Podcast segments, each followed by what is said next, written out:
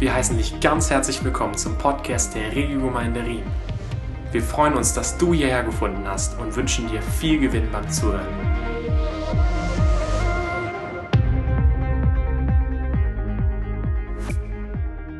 Der Titel Promised bezieht sich einerseits auf die Treue Gottes. Gottes Treue, Gottes Faithfulness eine zentrale Bibelstelle im Buch, es ist vielleicht auch die, die das ganze Buch zusammen auf den Punkt bringt, steht am Ende des Buches, Josua 41, äh Quatsch, 21, 45, das wäre ein bisschen lang.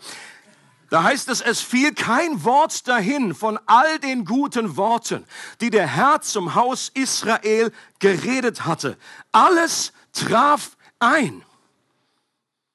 Leute, auch an unserem Ende, wenn unser Lebensbuch am Schluss ist, werden wir genau das sagen. Es wird jeder Christ wird sagen können, auch jeder Nichtchrist wird letztendlich dann zugeben müssen, dass Gott treu ist und dass alle seine Verheißungen eingetroffen sind. Und ich bin, das hat mir beim Vorgebet, es hat mich wieder so neu getroffen, so neu geflasht. Wie wäre das? Wir nennen das so selbstverständlich. Wir kennen das schon irgendwie von Sonntagsschule vielleicht. Gott ist treu. Gott ist äh, äh, auch ist treu, wenn wir untreu sind und so weiter. Aber stell dich mal vor, es wäre anders. Gott wäre nicht so. Gott würde etwas verheißen und nächsten Tag, oh, ich habe es mir anders überlegt, ich bin ja Gott, ich bin souverän, kann machen, was ich will. Ja, das wäre nicht hilfreich. Gott ist treu und wir können wissen, wenn wir morgen aufstehen, er wird so sein. Jesus ist derselbe gestern, heute und in Ewigkeit. Gott verändert sich nicht. Was er einmal versprochen hat, das hält er. Always. Und ich wünsche mir, dass für jeden diese Treue Gottes auch in dieser Serie ganz neu trifft, ganz neu real wird. Dass er für sein eigenes Leben weiß, für diese Gemeinde weiß. Gott ist treu. Amen.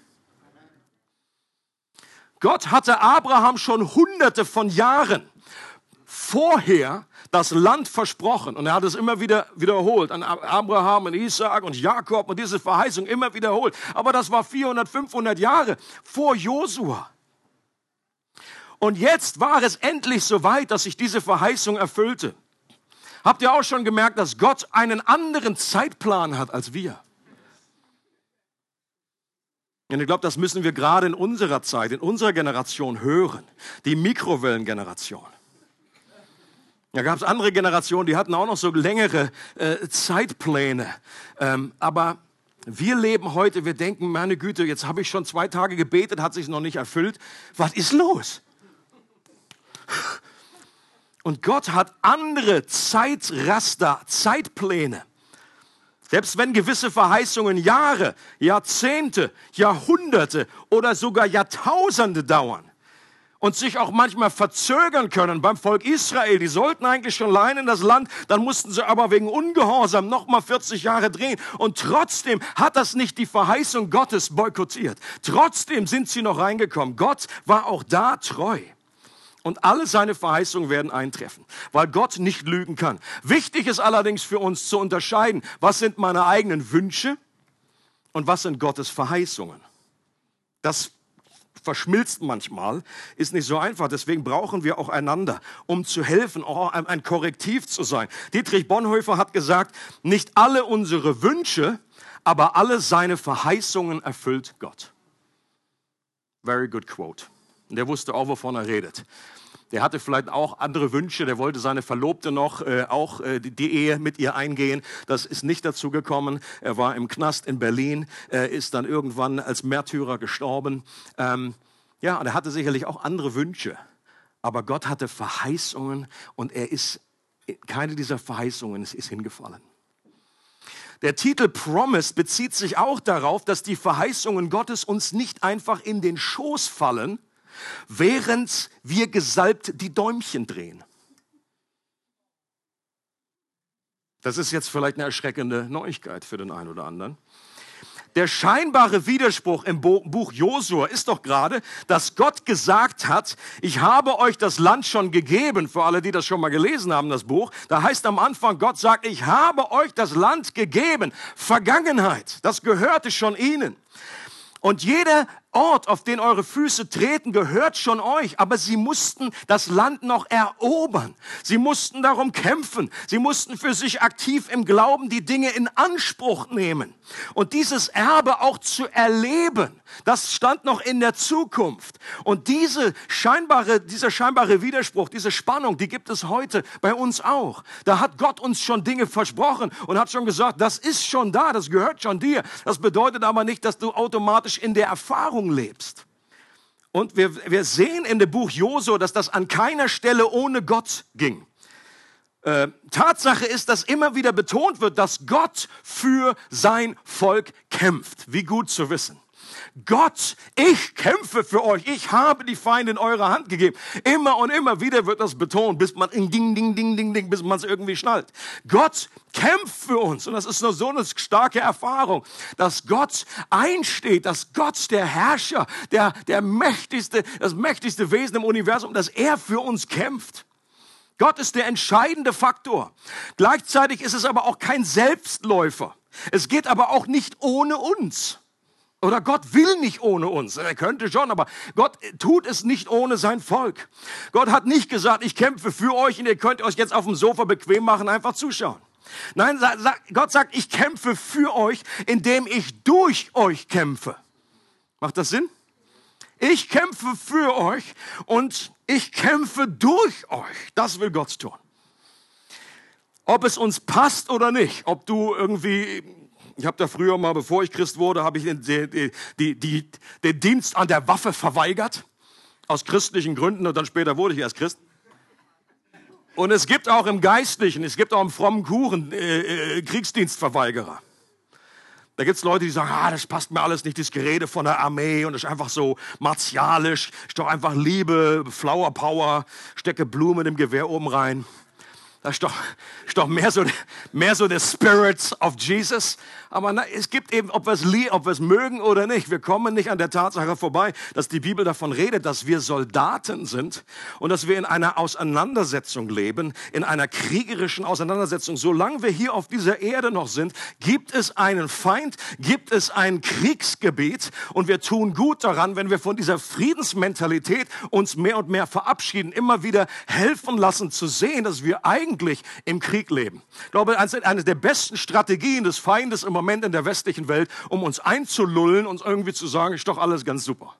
Ist doch alles ganz easy. Dass wir gar nicht checken, dass es um unser Herz geht, dass es darum geht, uns zu schwächen, dass wir irgendwie nicht richtig wahrnehmen, dass wir im Krieg sind und dass wir uns mobil machen sollten, dass wir irgendwie ähm, innerlich und äußerlich aufstehen sollen. 2. Timotheus 2, Vers 3 heißt, sagt Paulus zu äh, Timotheus, und sei als ein guter Soldat Jesu Christi bereit, zusammen mit mir für das Evangelium zu leiden. Kein Soldat, der in den Krieg zieht, lässt sich durch die Dinge des täglichen Lebens von seinen Aufgaben ablenken. Schließlich möchte er, dass der, der ihn angeworben hat, mit ihm zufrieden ist.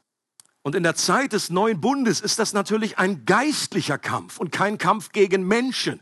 Das sagt Paulus ganz deutlich immer wieder. Unser Kampf ist nicht gegen Fleisch und Blut gerichtet, gegen Menschen niemals. Hier ist, gilt das sogar das, das Feindesgebot, das Feindesliebe. Dass wenn Menschen sich gegen uns stellen, äh, selbst wenn sie unser Leben nehmen wollen, dass wir aufgefordert sind, sie zu lieben, für sie zu beten. Und ich glaube, das bedeutet an der Stelle nicht, dass wir sie irgendwie emotional mögen sollen. Also das ist absurd. Zu lieben heißt in so einem Fall, dass wir sie segnen, dass wir für sie beten, dass wir ihnen vergeben. Das ist Ausdruck der Liebe äh, Christi. Hier hat Jesus einen ganz neuen Standard äh, erhoben. Und dass es völlig klar ist, dass wir im neuen Bund, auch Josua, das Buch Josua, dass wir es geistlich interpretieren und auslegen. In manchen Liedern oder sogar Predigten wird das verheißene Land als Leben nach dem Tod ausgelegt. Und ich glaube, das ist falsch. Wir, wir kennen das auch aus der Umgangssprache. Im Deutschen heißt es, wenn jemand über den Jordan gegangen ist, dann ist der tot. Ja? Weiß nicht, ob das in der Schweiz auch so ist, aber jedenfalls in Deutschland bist du, wenn du über den Jordan bist, dann bist du nicht mehr gerade im, im Land von Milch und Honig, ja, vielleicht dann schon, aber eben, wenn, wenn das, das steckt so ein bisschen, manchmal äh, diese Idioms, die Deutschen, die, die zeugen davon, was wir inhaltlich irgendwie davon glauben, dass man irgendwie in das Land Milch und Honig und so weiter, das eigentlich nur himmlisch versteht. Ähm, aber diese Auslegung würde Christen nicht gerade ermutigen, über den Jordan ins verheißene Land zu gehen. Wenn wir jetzt dafür appellieren und sagen, hey, lass uns aufmachen, das wäre irgendwie so ein Aufruf in, das, in den globalen Suizid. Wir wollen nicht, dass alle Christen sich verabschieden und sterben. Das ist nicht die Aussage. Natürlich wartet unser größtes und vollkommenes Erbe noch auf uns in der Ewigkeit, aber im Buch Josua gibt es Schlachten zu schlagen, Feinde zu besiegen. Es geht um Gehorsam und Ungehorsam, Siege und Niederlagen und das kann sich ja kaum auf die Ewigkeit auf der neuen Erde beziehen, weil da gibt es keine Feinde. Da gibt es keine Schlacht mehr zu schlagen. Da ist fertig. Ende mit Krieg. Und Gottes Plan bestand nicht nur darin, sein Volk aus Ägypten zu befreien, sondern sie außerdem in sein verheißenes Land zu führen. Gott hat uns nicht nur von etwas, sondern für etwas erlöst. Das verheißene Land repräsentiert dabei nicht den Himmel, sondern den Segen und die Berufung, die Gott für uns als Gemeinde oder als Einzelpersonen vorgesehen hat. In Gottes Erlösungspaket ist weit, weit mehr enthalten als die Vergebung unserer Sünden, so kostbar diese auch als Voraussetzung ist. Er möchte, dass wir mutig und glaubensvoll den ganzen Segen in Anspruch nehmen, den Jesus für uns erworben hat. Kann ich ein Amen hören von euch? Das Buch Josua ist das beste Gegenmittel gegen ein sogenanntes Flurchristentum. Habt ihr das schon gehört? Ich vorher auch nicht. Also, ein Flurchristentum. Damit ist gemeint, manche Christen neigen dazu, eingeladen zu werden durch die Bekehrung, durch den Glauben an Jesus. Kommen sie in das Haus Gottes hinein. Sie gehören dazu. Und jetzt stehen jetzt in der Willkommenshalle im Flur. Aber die Idee ist ja nie, dass man da irgendwie stehen bleibt die nächsten 20 Jahre. Stellt euch vor, ihr kommt zu mir nach Hause ähm, an den Chesterplatz. Ich habe auch einen Flur. Also die größte Hürde ist ja, um in mein gelobtes Land zu kommen, erstmal die Wechselsprechanlage. Ja, erstmal, wenn da, wenn du die Hürde schaffst und ich drücke oben auf den Knopf, dann kommst du rein. So, und durch die Erlösung sind wir reingekommen. Wunderbar. So, aber wenn ich jetzt einfach dich begrüßen würde und sagen, hey, das ist ja klasse, dass du hier bist und dich einfach im Flur stehen lasse. Das, das wäre nicht gut. Oder wenn du selber da einfach stehen bleibst und sagst, das ist ja wunderschön hier, das ist ja ein toller Flur. Das ist so sicher hier. Jetzt bin ich aus dieser bösen Welt, aus diesem Chesterplatz, so laut und, und wunder, so furchtbar wild. Und jetzt bin ich hier in diesem sicheren Hafen ange. Aber es gibt ja noch mehr zu entdecken bei uns in unserem Haus. Wir haben noch einen wunderbaren Balkon mit Anti-Taubennetz. Wir haben auch noch einen Kühlschrank. Wir haben eine Küche. Wir haben ein Wohnzimmer. Wir haben Kinderzimmer. Nicht, dass du da unbedingt rein willst.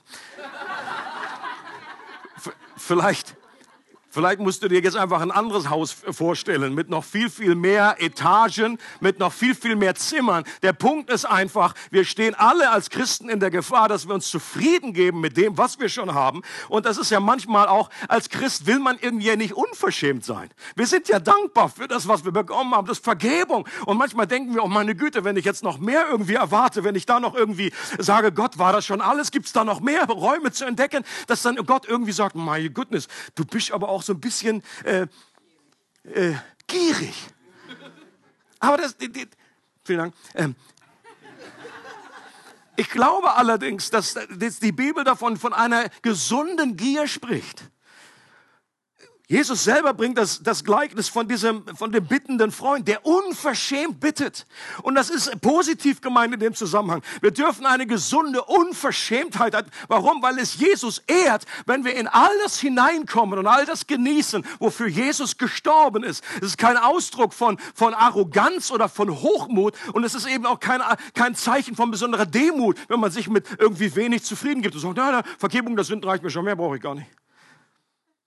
Sondern Jesus sagt, okay, das ist die Voraussetzung. Das Ziel war noch nicht, dass du einfach deine Sünden vergeben bekommst, sondern dass du hineinkommst in den Segen, den ich für dich vorbereitet habe, dass du das ganze Haus zur Verfügung hast und dass jeder sein Zimmer, seinen Raum hat, wo er sich wohlfühlt und wo, er, wo auch Gaben noch Geschenke, äh, die Gott für uns hat. Und manchmal können Dinge einfach im Wege stehen. Entweder ist es Unkenntnis, dass wir gar nicht darum wissen, oder es sind gewisse Ängste, die wir haben, dass wir gar nicht äh, das uns irgendwie ausbremst, da weiterzugehen. Oder es ist Bequemlichkeit, dass wir sagen, ach, nach dieser Kampf immer und ich mit dem Kämpfen, ich will einfach im Flur, gib mir einen Stuhl, ich setze mich hin, fertig. In Josua 18, Vers 3, da sagt Josua, das ist schon mehrere Jahre, nachdem sie in das Land gekommen waren, ähm, da sagt er, Josua zu den Söhnen Israel, wie lange noch seid ihr zu nachlässig, um hinzugehen, um das Land in Besitz zu nehmen, das der Herr, der Gott eurer Väter euch gegeben hat. Und stell dir vor, Josua würde hier heute stehen. Und ich kann mir vorstellen, dass er auch uns, jetzt nicht nur uns als Gemeinde, sondern der Christenheit, gerade im Westen, dass er uns fragen würde, warum sind wir noch so nachlässig, um all das, was Gott eigentlich verheißen hat, mit Mut, mit einer Kraft, mit einer Entschlossenheit für uns in Anspruch zu nehmen. Warum lassen wir uns ausbremsen von gewissen Dingen, von irgendwelchen Ängsten, von irgendwelchen Enttäuschungen, dass wir sagen, okay, ich habe das schon versucht, das hat irgendwie nicht geklappt. Ich habe schon mal einmal prophezeit, ist furchtbar in die Hose gegangen. Raum wieder geschlossen.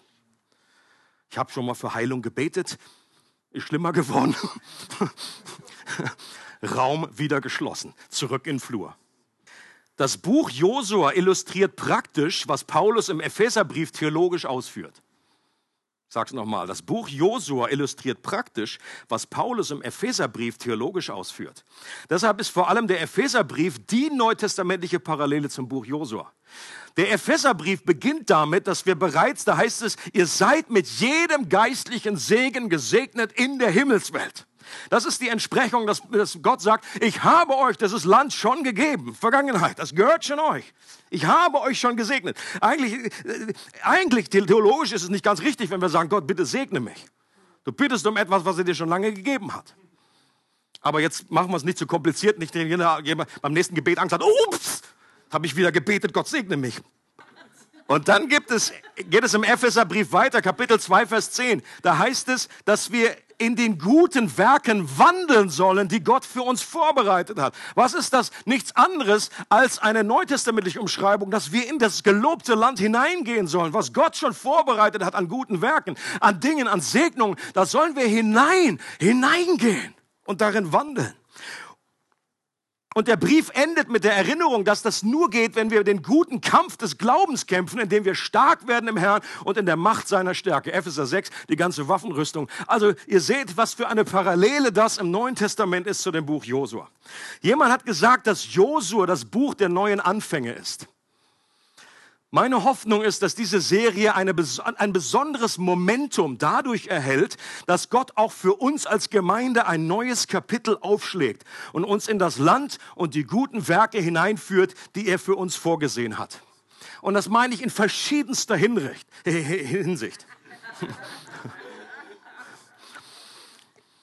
Im übernatürlichen Bereich, dass das ein Land ist, in das wir stärker hineinkommen, als ganze Gemeinde, aber eben auch als Einzelpersonen. In den Gaben des Geistes in der Anbetung. Leute, da haben wir schon einen Fund bekommen und viele Leute, die kommen und, und sagen, Mensch, das ist einfach gut so. Das ist aber kein Grund, sich irgendwie auszuruhen im Status quo. Da gibt es immer noch mehr. Die Decke ist noch nicht hier, die, die, die ist noch, da ist noch viel Potenzial nach oben, dass wir wirklich als Zeiten erleben, wo Gottes Geist landet, dass wir Zeiten erleben, wo einfach der Himmel offen steht und wir einfach so erleben, als wenn Jesus direkt neben uns stünde dass wir neuen Mut bekommen, um über unseren Glauben zu sprechen und für Menschen beten, mitten irgendwie in unserem Alltag. Das ist ein Land, was ich für mich noch erobern und entdecken möchte. Viel mehr, viel mehr noch. Dass wir uns verabschieden von so einem Sonntagschristentum und dann irgendwie unter der Woche ist nichts und dann äh, kommen, wir wieder am Sonntag. Sondern das ist eigentlich nur am Sonntag, ist nur die Auferbauung, ist das die Zurüstung, ist das Volltanken für einen Dienst der, unter der Woche. Dass wir auch siegreich sündige Muster besiegen und innere Freiheit erlangen in unserem Leben.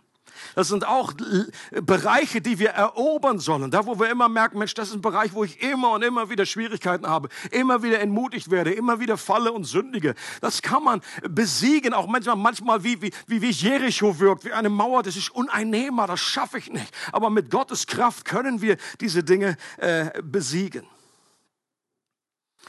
Neues Land natürlich im sozialen Engagement, auch etwas, wofür wir schon seit Jahren beten. Gott, gib uns die Möglichkeit, einfach mehr Einfluss zu nehmen in die Gesellschaft. Nicht in dem frommen äh, Kuchen einfach uns um uns selber zu drehen, Sturm im Wasserglas, sondern Gott möchte, dass wir nicht innerlich versüffen, sondern dass wir äh, nicht ein Staudamm sind, sondern ein Fluss, ein Kanal, der zu anderen hinfließt.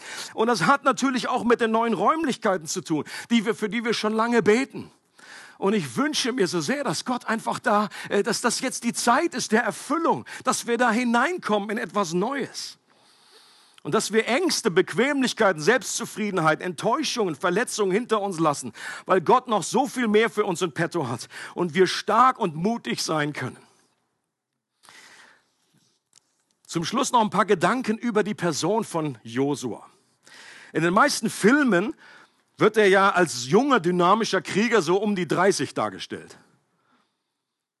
Ähm, das verkauft sich auch besser, weil sehr wahrscheinlich war er über 80, als, als er jetzt, wenn das Buch Josua anfängt, als er in das Gelobte, verlobte, ich sage immer hier irgendwie in, entschuldigt mich bitte, spezielle Umstände in unserer Familie. In das gelobte Land, da war er schon 80, da kann man zwar auch noch knackig sein, aber wie gesagt, nur dass man das innerlich vor dem äh, inneren Auge hat.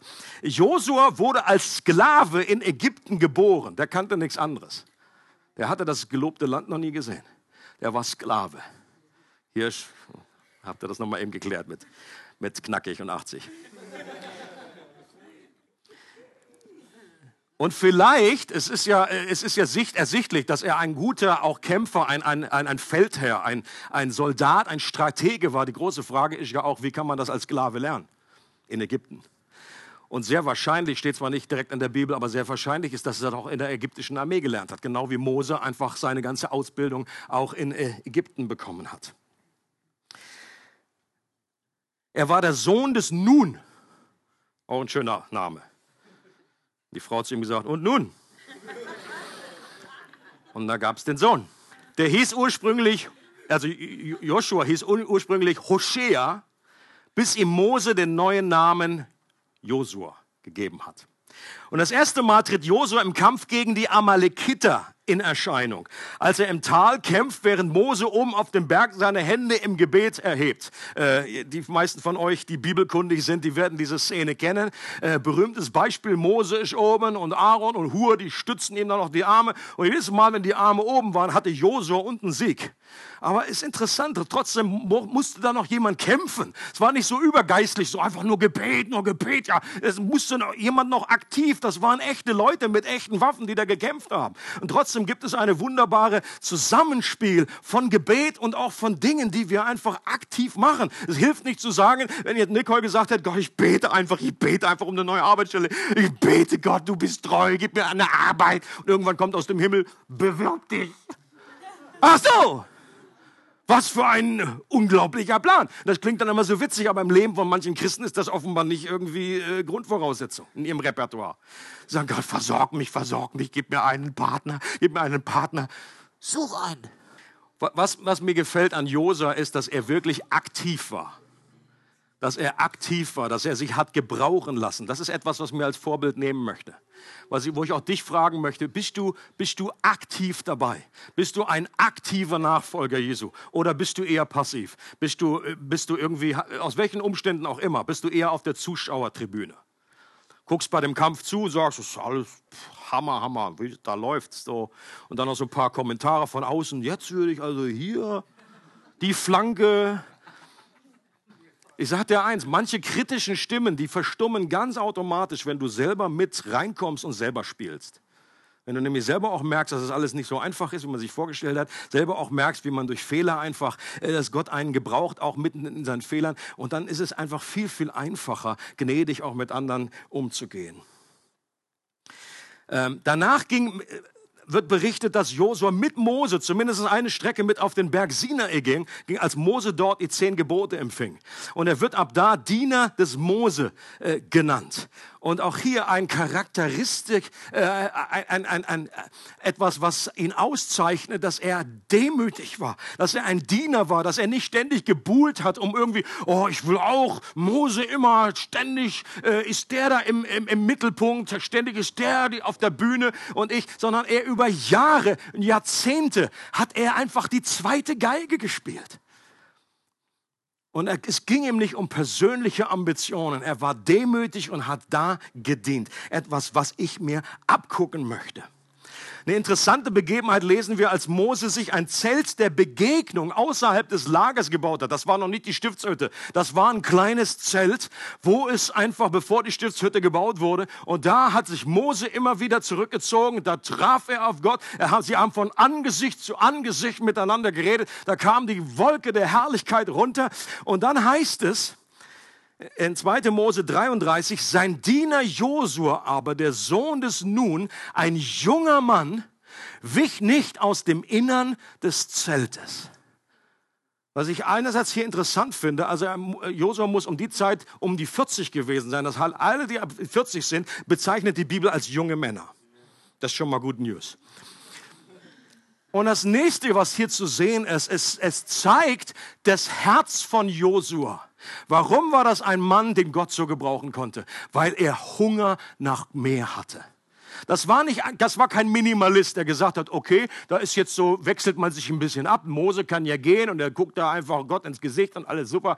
Aber, und dann sind wir alle mal eingeteilt, dann komme ich halt mal irgendwie, nein, nein. Ihr wird es ausdrücklich gesagt und er wich nicht aus diesem Zelt. Das hat ihm keiner aufgetragen. Da war, wurde er nicht verdonnert so, sondern das war sein Verlangen. Der hat die Gegenwart Gottes wertgeschätzt über alles andere. Und er suchte die Gegenwart Gegenwart Gottes. Und er blieb in diesem Zelt und er war ein Anbeter. Das ist wichtig. Die Bibel bringt diese beiden Aspekte immer zusammen. Ein echter Kriegsheld, ein Feldherr ist in den meisten Fällen ein Worshipper.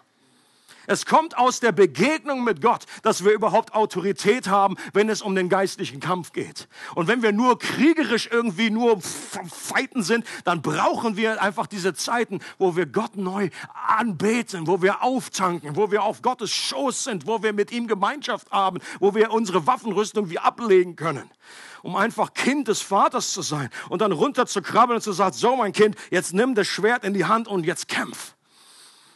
Genau wie David auch ein Worshipper war vor Gott und gleichzeitig ein großer Kriegsheld. Das möchte ich auch lernen, mehr und mehr. Ich hoffe, das inspiriert dich auch, das einem Josua nachzutun.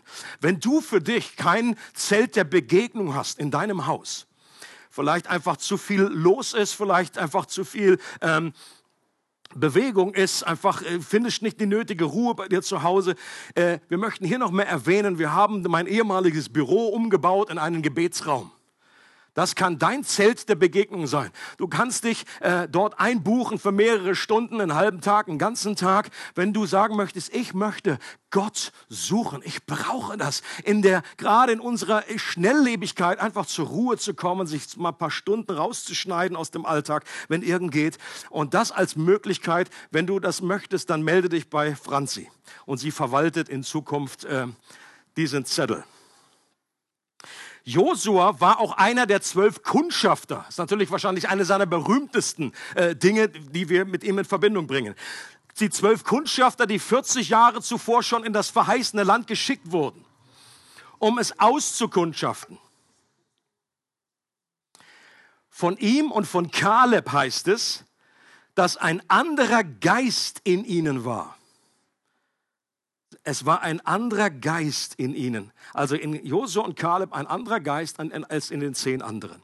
Warum? Weil sie dieselbe Situation aus Gottes Perspektive mit den Augen des Glaubens gesehen haben und deshalb Hoffnung und Zuversicht ausgestrahlt haben, nicht wie die zehn anderen Kundschafter. Ihr kennt wahrscheinlich, die meisten kennen von euch die Geschichte, dass die zehn zurückkamen und die haben einfach, die haben Gott durch die Schwierigkeiten gesehen. Die Schwierigkeiten haben den Blick auf Gott irgendwie verbaut. Die haben gesehen, ah, die Schwierigkeiten sind da. Und dann äh, haben sie es auch noch ein bisschen übertrieben, haben einfach Gerüchte in die Welt gesetzt. Oh, die fressen die Leute da auf. Ganz viele, die sind alles Kannibalen. Und da gibt es Riesen im Land und wir sind da so klein gegen die und so weiter und so weiter. Und sie waren im Grunde das Gegenteil von froher Botschaft die haben, die haben Depression gebracht, die haben Hoffnungslosigkeit gebracht. Und Leute, das war der Grund, warum das Volk nicht in das verheißene Erbe hineinkam. Das war keine Lappalie. Diese Haltung, dieses Murren und diese, dieser Unglaube letztendlich an die Größe Gottes hat dazu geführt, dass die 40 Jahre nochmal im Kreis gelatscht sind. Dass die ganze Generation äh, nicht reinkam in dieses Land, außer Josua und Kaleb. Und sie hatten einen anderen Geist. Auch das, Leute, möchte ich. Äh, ich möchte nicht zu einem Menschen werden, der eher, der, der mehr Teil des, des Problems ist als Teil der Antwort. Und ich weiß auch in meinem Herzen, wir alle haben in uns die Neigung, dass wir irgendwie das Haar in der Suppe viel, viel größer sehen und nicht die Suppe selber irgendwie zelebrieren und feiern. Dass mir irgendwie, ähm, äh, ist mir jetzt vor kurzem wieder aufgefallen, ähm, äh, Vielleicht kann ich das noch äh, erwähnen, es ist jetzt spontan. Aber Kalin, die neue, die jetzt mit dem Ring am Finger, sie hat etwas, sie hat von ihrer Ausstrahlung her, hat sie etwas Elfenhaftes. Das habe ich auch Joshi noch nie gesagt. Sie hat, sie hat irgend so etwas, etwas Unschuldiges, und da meine ich jetzt es wirklich im positiven Sinne. Sie hat etwas Feenhaftes, obwohl ich jetzt auch nicht glaube, dass es Feen gibt, aber bitte aber Elfen gibt es ja in der Bibel, das wisst ihr ja. Das hatte ich mal erzählt, oder? Beim Einführungskurs vor vielen Jahren, da kamen wir Apostelgeschichte an die Stelle und Jesus offenbarte sich den Elfen. Und in ihrer Gegenwart strahlt sie etwas aus, weil im Grunde sie ganz selten hören, dass sie irgendwie was negativ redet. Aber ich bei mir, äh, mich fliegt das an oder aus mir kommt das viel, viel eher irgendwie ein zynischer Spruch, irgendwie was Sarkastisches. Wenn ich über irgendein Problem anschaue, dann sehe ich erstmal dann maulig rum, sehe das Negative. Und als wir in England zusammengehockt haben, da einfach, wir waren in so einem Airbnb ähm, äh, bei, der, bei der Hochzeit, bei einer anderen Hochzeit, und da ist mir das einfach so aufgefallen, dass ich jedes Mal irgendwie, wie Gott dann mich erinnert hat, durch sie, oh, hier schon wieder, irgendwie schon wieder negativ, schon wieder negativ. Meine Güte, sie, sie hat im Grunde, sie hat das glaube ich gar nicht gemerkt, aber ich habe das gemerkt. Und ich glaube Gott auch. Und das ist einfach die, die, die Idee ist einfach, und ich immer wieder sage, oh Gott, es tut mir leid, Gott, ich möchte niemand sein, der irgendwie irgendwie immer was verpestet, irgendwie negativ. Einzureißen ist so viel einfacher als aufzubauen. Ich möchte jemand sein, der Hoffnung bringt. Nicht die, die Naysayer, die einfach immer so, nee, ich bin dagegen. Ich weiß gar nicht, worum es geht, aber ich bin dagegen, bin dagegen. Wollen wir da rein, wir wollen was Neues wagen und wir sagen, nee, nee, ich bin dagegen. Lass mich im Flur bleiben, bloß im Flur. Hier ist so schön. Sieh auch eine Schüchen aus, lass mich im Flur bleiben. Leute, ich glaube, wir als Gemeinde, Gott möchte uns verpflanzen. Er möchte, dass es weitergeht, dass wir etwas riskieren, Abenteuer, auch dass das wird, äh, nicht sich, äh, wird sich nicht verhindern lassen, dass wir Fehler begehen. Aber bitte lass uns Leute sein, die uns gegenseitig ermutigen, die äh, sagen, okay, ich verstehe selber nicht, wie das klappt, aber ich glaube an einen großen Gott. Und wenn er uns schickt in ein Land, dann sind die anderen wie Grashüpfer, dann haben wir eine neue Sicht, eine neue Perspektive, dann schauen wir von oben nach unten und wir beten von oben nach unten. Josua wurde von Gott zum Nachfolger des Mose berufen. Und jeder, der irgendwie Mose kennt, welche Stellung der hat im Judentum, welche Stellung der hat im Alten Testament, der weiß, das war ein klitzekleines bisschen einschüchternd. Wir sagen, Josua, kannst du bitte die Nachfolge von Mose übernehmen? Kein Problem. Das war der, der die Plagen irgendwie ausgelöst hat. Das war der, der auf dem Berg war, der Gott von Angesicht zu Angesicht gesehen hat. In solche Fußspuren, in solche Schuhe hineinzugehen, das hat jedem Schiss in die Hose gebracht. Warum war das wohl so, dass es heißt immer wieder, sei stark und mutig, sei stark und mutig? Warum wird das so oft wiederholt? Warum? Weil er nicht stark und mutig war. Das wäre überflüssig, wenn er so, oh, der Joshua, das ist so ein knallharter Typ, beinhart. Heaven's Angel.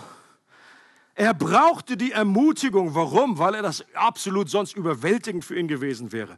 In 5. Mose 3 heißt es, Gott sagt, Mose, du gibst dem hier die, den Stab weiter und beauftrage Josua, stärke ihn und festige ihn.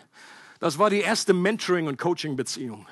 Es geht darum, Menschen stark zu machen, nicht in sich selber, aber in Gott, in ihrem Vertrauen, ihren Blick aufzurichten, nicht auf die Umstände, nicht auf sich selber, sondern auf Gott. Ich glaube, das hat Josu gelernt, denn er soll vor diesem Volk hinüberziehen und er soll ihnen das Land, das du sehen wirst, als Erbe austeilen. Und äh, und diesen Auftrag musste er nicht aus eigener Kraft erledigen. Auch hier interessanter Hinweis in 5. Mose 34 heißt es, Josua aber, der Sohn des Nun, war erfüllt mit dem Geist der Weisheit, denn Mose hatte seine Hände auf ihn gelegt. Das war der Grund, warum Josua erfolgreich war. Das war der Grund. Warum? Weil er Kraft hatte aus der Höhe. Genau wie Jesus gesagt hat zu seinen Jüngern. Und auch die hatten die besten Mentor, die hatten die beste Ausbildung, die beste Bibelschule. Ähm, besser noch als Krishona, besser noch als ISDL, besser noch als die SDH. Sie hatten den Herrn Jesus, wie man das früher gesagt hat. Jesus hat die ausgebildet über dreieinhalb Jahre. Das war die beste, beste aller Ausbildung. Und dann sagt er zu denselben Leuten, jetzt geht aber noch nicht los, sondern wartet, bis ihr ausgerüstet werdet mit Kraft aus der Höhe. Und das hat dieser Josua, hat er diesen Geist. Und auch wir haben diesen Geist oder können ihn empfangen. Und wenn wir uns schwach oder ängstlich fühlen, dann sind wir in guter Gesellschaft bei Josua.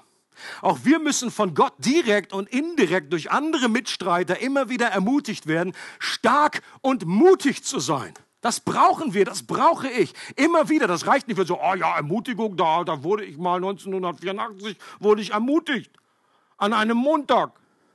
Wir brauchen das immer wieder. Oder genauso manchmal diese Streitereien. Hat man den Geist irgendwie einmalig empfangen? Gibt es eine Geistestaufe? Kommt der auf mich oder in mich oder um mich? Und ich, ich würde sagen, es sind alles ganz interessante theologische Fragen. Aber wichtiger ist, habe ich heute den Heiligen Geist? Bin ich heute erfüllt mit dem Heiligen Geist? Das ist die zentrale Frage. Und ich möchte dich fragen, hast du ein Beziehungsumfeld, in dem Menschen dich genügend kennen, um dich zu ermutigen? Und indem du andere auch ermutigen kannst. Bitte lass uns wegkommen von dieser äh, äh, reinen Konsumhaltung, sagt dem Motto, ich brauche irgendwie andere nicht. Ja, für dich vielleicht im Moment. Aber hast du mal anders gedacht, bist du jemand, den andere brauchen? Und bist du in einem Beziehungsumfeld, in dem für dich gebetet wird und wo du für andere betest, immer wieder Hände auflegst, damit wir erfüllt werden mit dem Heiligen Geist. Und ich möchte äh, dich einfach einladen. Wir haben letzten Sonntag die, die neuen Connect-Gruppen vorgestellt. Das ist ja nicht alles neu, einfach wir haben einen neuen Namen gegeben, einen neuen Titel. Connect, das klingt einfach ähm, mehr nach Connect dass wir einfach, der Punkt ist, dass wir in Beziehungen treten zueinander, dass wir verknüpft werden, dass wir Gemeinschaft haben untereinander. Und das, äh, da haben wir, die Liste haben wir etwas aktualisiert ähm, und es werden auch noch neue Gruppen dazukommen. Also bitte, äh, suche, wenn du noch keine Kleingruppe hast, das ist die beste Möglichkeit, um einfach in diesem Beziehungsumfeld die Ermutigung zu bekommen, immer wieder zugesprochen zu bekommen, du bist stark, du bist mutig, Gott ist mit dir, wir beten für dich, wir stärken dich. Wir sind kleine Familie. Das ist okay, wenn man das am Sonntag hier macht, aber wir brauchen ein engeres Beziehungsfeld, wo Leute auch wissen, wie es dir geht. Wo du mehr dich öffnen kannst, wo du mehr von dem preisgeben kannst, was dich äh, umgibt. Ich würde mal behaupten, Nicole hätte auch die Zeit nicht überlebt mit, ohne, ohne dieses enge Beziehungsumfeld. Das brauchen wir. Und Leute, wir brauchen das nicht erst in der Hyper-Hyper-Hyper-Krise, sondern unser ganzes Leben ist eine Krise. Mein Leben ist eine Krise. Jeden Morgen, wenn ich aufstehe. Jeden Morgen, wenn ich aufstehe. Das war jetzt ein bisschen zu deutlich, das ist Amen an der Stelle. Ich bringe meine Frau in die Krise, das auch.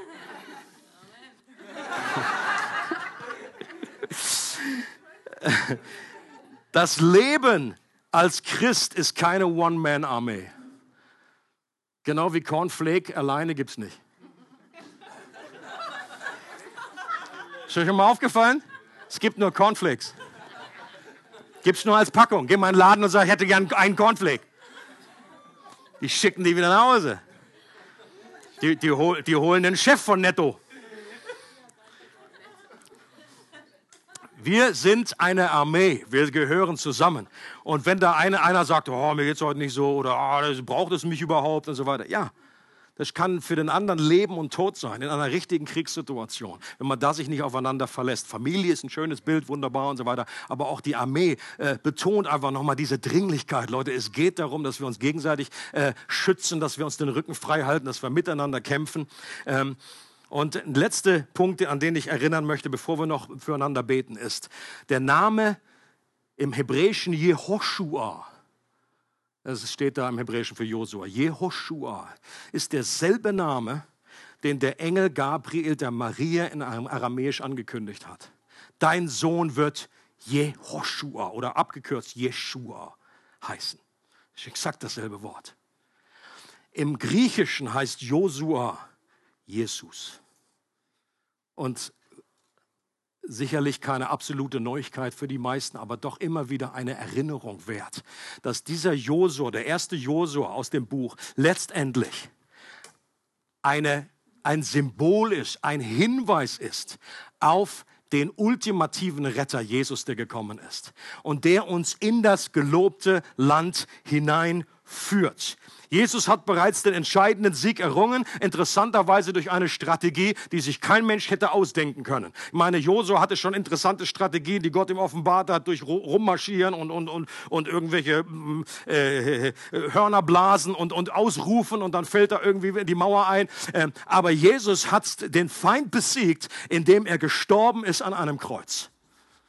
Das hätte sich niemand ausdenken können. Eine absolut verrückte Strategie. Aber dieser Sieg, der ist uns zugesprochen. In diesem Sieg sind wir mit hineingenommen.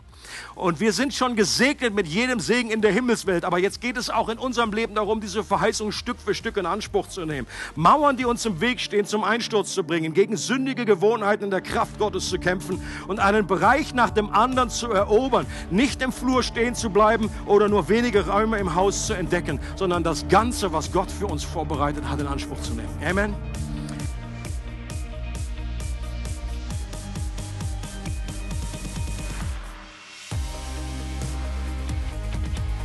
Für weitere Informationen über unsere Gemeinde besuche unsere Webseite www.regelgemeinde.ch.